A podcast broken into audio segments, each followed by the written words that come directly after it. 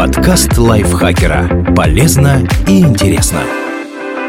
Всем привет! Вы слушаете подкаст лайфхакера. Короткие лекции о продуктивности, мотивации, отношениях, здоровье. В общем, обо всем, что сделает вашу жизнь легче, проще и интереснее. Меня зовут Ирина Рогава, и сегодня я расскажу вам, как справиться с тревогой от работы. Мы подготовили этот подкаст при поддержке сервиса фриланс-услуг Quark.ru. Здесь есть предложение от 500 рублей и огромная база специалистов.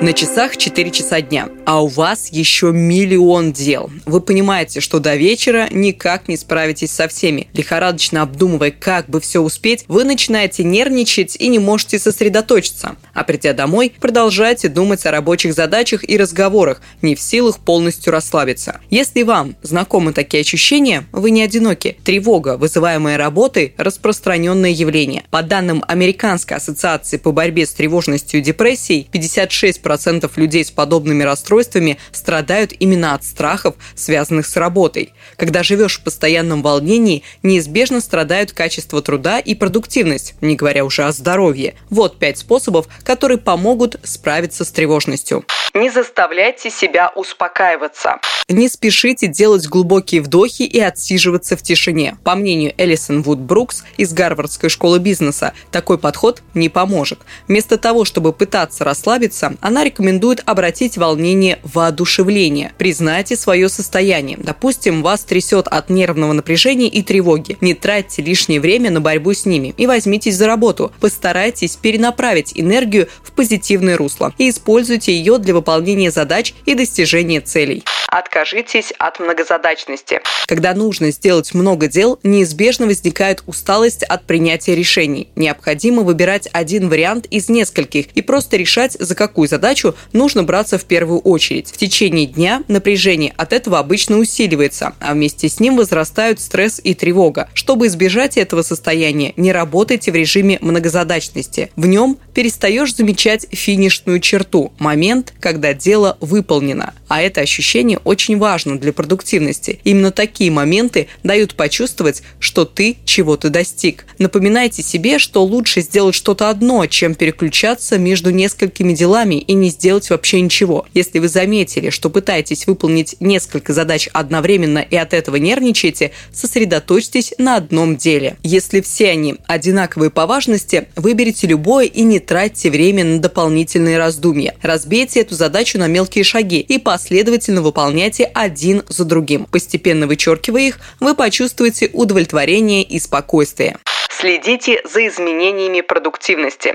По данным ученых, колебания в способности концентрироваться – это предостерегающий знак, который сигнализирует о надвигающемся приступе тревоги. Например, вы переключаетесь между несколькими делами, ищете на что бы отвлечься, прокрастинируете. Последите за такими симптомами, и у вас на руках будет собственная система оповещения о тревоге. Выполняете какую-то задачу, запишите, какие чувства она у вас вызывает. Заведите для этого отдельный документ, Делайте пометки в ежедневнике или в Трело, если ведете учет задач там. Фиксируйте колебания настроения и концентрации. И через некоторое время вы заметите, что именно вызывает приступы тревоги. Может быть, это определенный тип задач, конкретный клиент или слишком жесткие дедлайны. Зная причину, проще будет строить процесс работы.